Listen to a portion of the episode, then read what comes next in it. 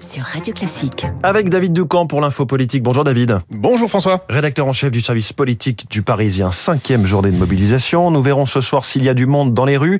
Mais les syndicats prévoient surtout de durcir leur mouvement à partir du 7 mars. Oui, ce jour-là, l'intersyndicale se donne pour objectif de mettre la France à l'arrêt. C'est aussi à partir de cette date que s'appliqueront deux mots, lourdes menaces lâchées par la CGT, grève reconductible, à la RATP et dans les raffineries notamment. Alors pourquoi euh, le choix du 7 mars? D'abord euh, parce que les syndicats ont peur de froisser l'opinion en polluant les vacances des gens. Alors ils font une pause euh, dans la grève en quelque sorte. Mais cette date est aussi choisie pour peser autant que possible sur le Parlement car selon le scénario le plus probable, le projet de loi sera début mars au Sénat avant de revenir après une commission mixte paritaire à l'Assemblée nationale pour un vote solennel autour du 16 mars. Entre le 7 et le 16 mars. Il y a donc neuf jours, neuf petits jours, pendant lesquels les syndicats vont vouloir mettre la pression la plus forte possible sur les députés dans l'espoir d'en faire trembler suffisamment pour que le texte à la fin soit rejeté. Avec une opinion publique euh, toujours massivement hostile au passage à 64 ans.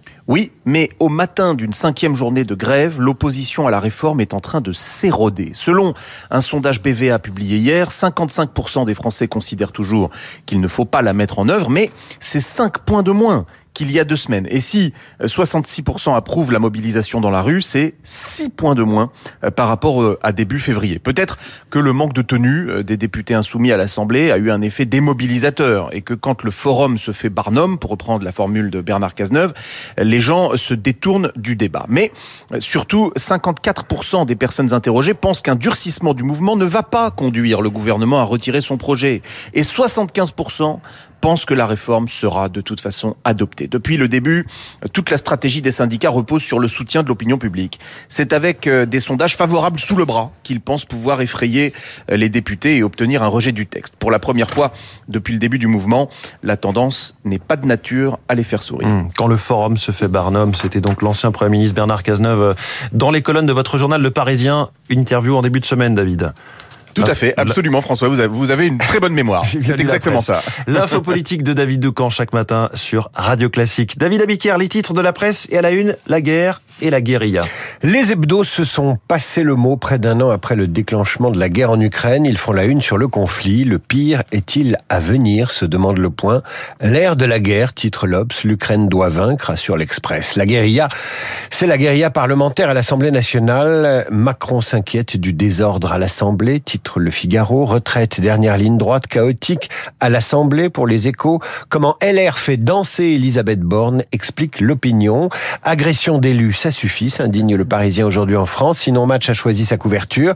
Palmade, le crash. Enfin, la mort d'un sexe symbole, Raquel Welch peut en cacher un autre. Silvio Berlusconi acquitté, nous dit Le Monde, dans le procès des soirées Bunga Bunga. Merci, grazie mille et David Abiker. À tout à l'heure, 8h30 pour la revue de presse complète de Radio Classique. Bonjour Renaud Blanc. Bonjour François. Vous nous accompagnez pour la suite de cette matinale. Quel est votre programme Premier invité, Thomas Fantôme, directeur général de l'assurance maladie. Les négociations entre médecins libéraux et la CNAM reprennent aujourd'hui. Elles s'annoncent très compliquées. Que propose l'assurance maladie? Comment rétablir le dialogue entre les syndicats et la CNAM? Thomas Fantôme, juste après le journal de Charles Bonner. 8h05, nous serons en ligne avec Hervé Gattegno, notre spécialiste des questions de police et de justice sur Radio Classique. La garde à vue de Pierre Palmade, celle des deux fuyards potentiels qui ont été arrêtés mercredi. L'enquête a connu des avancées majeures. Le point avec Hervé Gattegno dans le journal de Lucille Bréau. 8h15, c'est le professeur Amine Benyamina, psychiatre et addictologue qui sera l'invité de Guillaume Durand. Au-delà de l'affaire Palmade, l'addiction, euh, l'un des nouveaux fléaux de notre société.